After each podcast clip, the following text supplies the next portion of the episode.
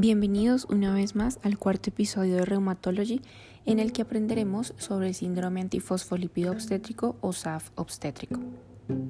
Iniciemos.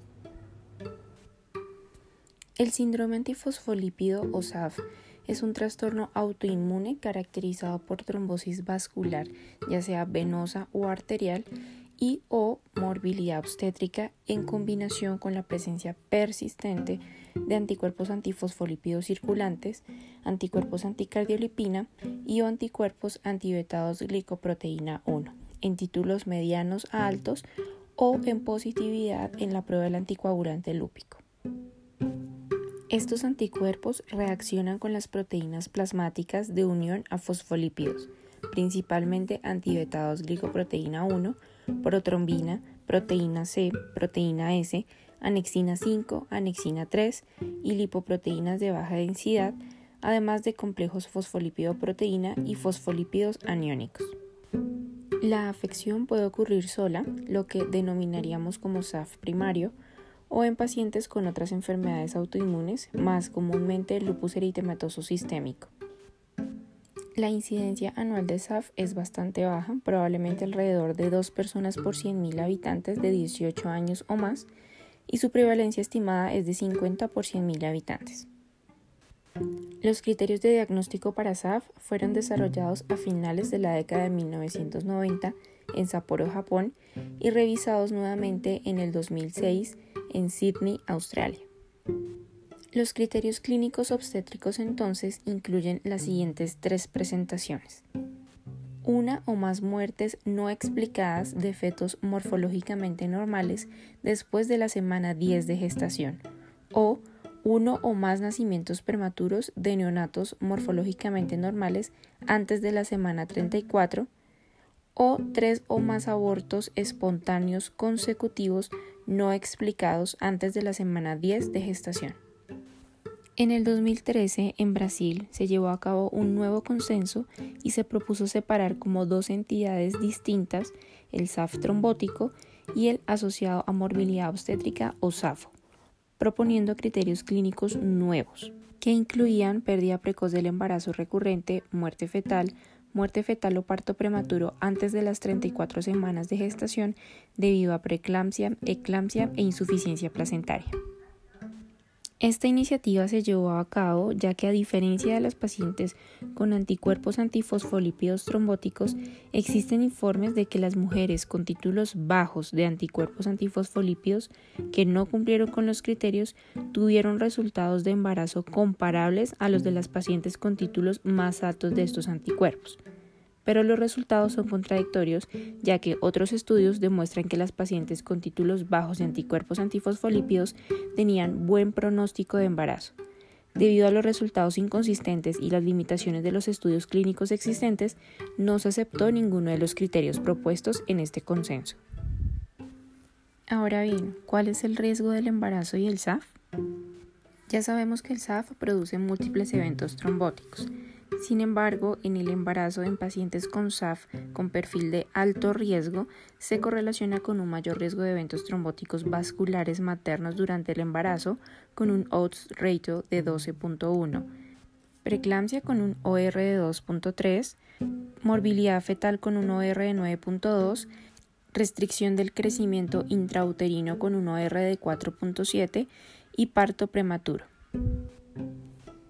¿Cuáles son entonces los mecanismos fisiopatológicos de las complicaciones obstétricas? El bienestar fetal depende críticamente del flujo y aporte uteroplacentario. El embarazo normal se asocia con cambios en la homeostasis, incluyendo un aumento en la concentración de los factores de la coagulación y una disminución de anticoagulantes naturales y de la actividad fibrinolítica. Estos cambios fisiológicos del embarazo predisponen a trombosis y complicaciones vasculares, lo cual se relaciona con un incremento en los resultados perinatales adversos en los pacientes con SAF. Los mecanismos fisiopatológicos relacionados con las complicaciones obstétricas y los anticuerpos antifosfolípidos aún no han sido dilucidados por completo, postulándose inicialmente extensos infartos y microtrombos placentarios. Y aunque estos fenómenos son más frecuentes en pacientes con anticuerpos antifosfolípidos positivos, no son el origen primario de las complicaciones obstétricas. Los infartos placentarios son causados por una incapacidad del aporte sanguíneo útero-placentario, lo que es secundario a la oclusión de arterias espirales por un trombo intraluminal, que puede causar daño isquémico en el espacio intravelloso, afectando la vellosidad placentaria. Sin embargo, estas lesiones se presentan únicamente en una sexta parte de los casos, por lo que debemos considerar que múltiples procesos fisiopatológicos ocurren en las pacientes con SAF. Considerando que los anticuerpos antifosfolípidos son un grupo heterogéneo de anticuerpos con diversos mecanismos de acción, es poco probable que la morbilidad obstétrica sea causada por un solo mecanismo como el infarto o la trombosis. Los anticuerpos antifosfolípidos pueden causar alteraciones en la remodelación de las arterias espirales, inflamación decidual, disminución de la membrana vasculosincitial, secundarios a otros fenómenos inmunológicos como la inflamación, la activación del complemento, la sobreexpresión del factor tisular en los neutrófilos y los monocitos y el desbalance de los factores angiogénicos aún en ausencia de trombosis. Las manifestaciones inflamatorias relacionadas con los anticuerpos antifosfolípidos son mediadas principalmente por el complemento y la activación de la cascada de la coagulación de manera secundaria, además de la disminución de la anexina 5 y el daño tisular placentario.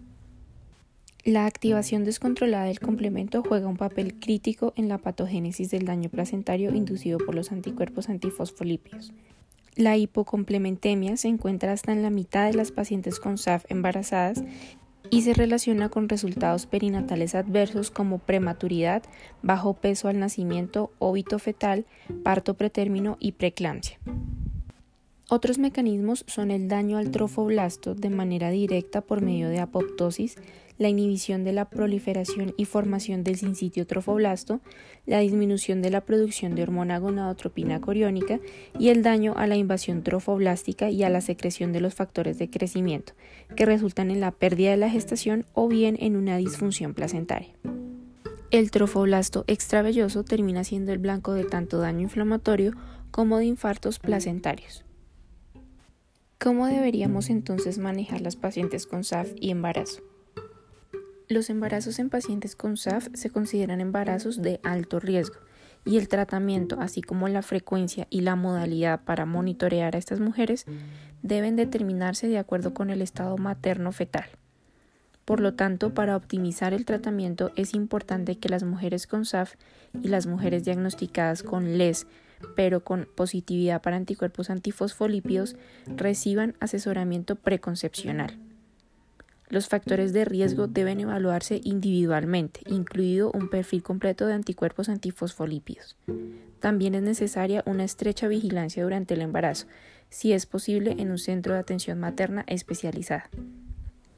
En estas pacientes también siempre se debe estratificar el riesgo, teniendo en cuenta dos factores, la clínica de eventos trombóticos previos o de morbilidad obstétrica y la serología.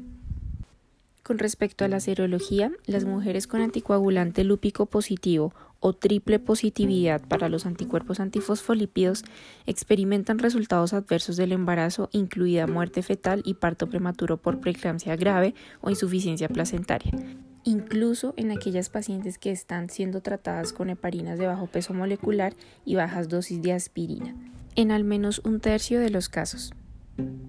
En el estudio PROMISE, las 64 mujeres con resultados de anticoagulante lúpico repetidamente positivo tuvieron una tasa del 39% de muerte fetal, parto prematuro antes de las 34 semanas debido a hipertensión gestacional o insuficiencia placentaria, feto pequeño para la edad gestacional o muerte neonatal relacionada con parto prematuro. Ahora, en el estudio retrospectivo Pregnant, que evaluó 750 mujeres con anticuerpos antifosfolípidos y al menos una característica clínica para SAF, encontró que las mujeres que eran triple positivas tenían solo una tasa del 30% de embarazo exitoso a pesar del tratamiento con un agente de parina y bajas dosis de aspirina. Mujeres que son negativas para anticoagulante lúpico, pero que tienen doble positividad para anticuerpos anticardiolipinas y betados glicoproteína, particularmente IgG, tienen un riesgo menor de resultados adversos del embarazo en el segundo y tercer trimestre cuando se tratan con heparina y bajas dosis de aspirina. Los objetivos del manejo óptimo del SAF durante el embarazo son minimizar los riesgos de resultados adversos maternos, que incluyen tromboembolismo asociado con SAF, SAF catastrófico y riesgos asociados con enfermedad hipertensiva gestacional, al igual que disminuir los efectos adversos fetales o neonatales, que incluyen aborto espontáneo, muerte fetal y riesgos asociados con el parto prematuro. El tratamiento estándar actual del SAF en embarazo es un agente de parina y bajas dosis de aspirina. Este régimen ciertamente proporciona tromboprofilaxis materna y puede mejorar los resultados del embarazo. Las bajas dosis de aspirina, es decir, de 75 a 100 miligramos día, y la heparina de bajo peso molecular o heparina no fraccionada, tanto en dosis profiláctica, intermedia o terapéutica, ha dado lugar a nacidos vivos en un 71% de los embarazos con SAF.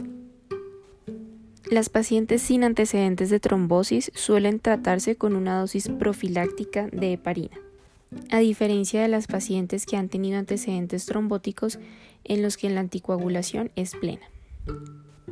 La heparina se debe iniciar al comienzo del primer trimestre del embarazo, es decir, inmediatamente después de tener una prueba positiva de gonadotropina coriónica humana o comprobar un embrión vivo intraterino mediante ecografía. Estas recomendaciones de tratamiento se basan en los resultados de dos ensayos clínicos aleatorizados que comparan el tratamiento de bajas dosis de aspirina solo o en combinación con heparina. En total, 140 mujeres embarazadas con antecedentes de abortos espontáneos recurrentes y positividad para anticuerpos antifosfolípidos persistentes fueron aleatorizadas al tratamiento en monoterapia con aspirina bajas dosis o aspirina bajas dosis más heparina se observó una tasa significativamente más alta de nacidos vivos en mujeres que recibieron el tratamiento combinado. En casos graves con morbilidad tardía del embarazo recurrente, a pesar del tratamiento con bajas dosis de aspirina y heparina de bajo peso molecular, se pueden añadir dosis bajas de esteroide, 10 miligramos de prednisolona e hidroxicloroquina. En casos más graves resistentes a este tratamiento, se puede dar manejo con gamma globulina intravenosa o aféresis. Después del parto, es importante continuar el tratamiento de heparina bajo peso molecular durante 6 a 12 semanas para proteger a la madre de los episodios trombóticos durante este periodo de alto riesgo. Ahora, ¿qué hay de novedoso para mencionar en el tratamiento del embarazo ISAF? Las estatinas han surgido como un posible tratamiento para la preeclampsia en la población general. En un estudio pequeño de 21 mujeres con SAF que desarrollaron preeclampsia y o restricción del crecimiento intrauterino durante el tratamiento con heparina de bajo peso molecular y bajas dosis de aspirina, la adición de pravastatina redujo las tasas de complicaciones. Otro estudio informó una reducción de los marcadores protrombóticos y proinflamatorios en pacientes con SAF durante el tratamiento con estatinas. Aunque prometedores, estos estudios son pequeños y es evidente que se necesitan confirmaciones antes de poder hacer una recomendación más general con respecto al uso de las estatinas.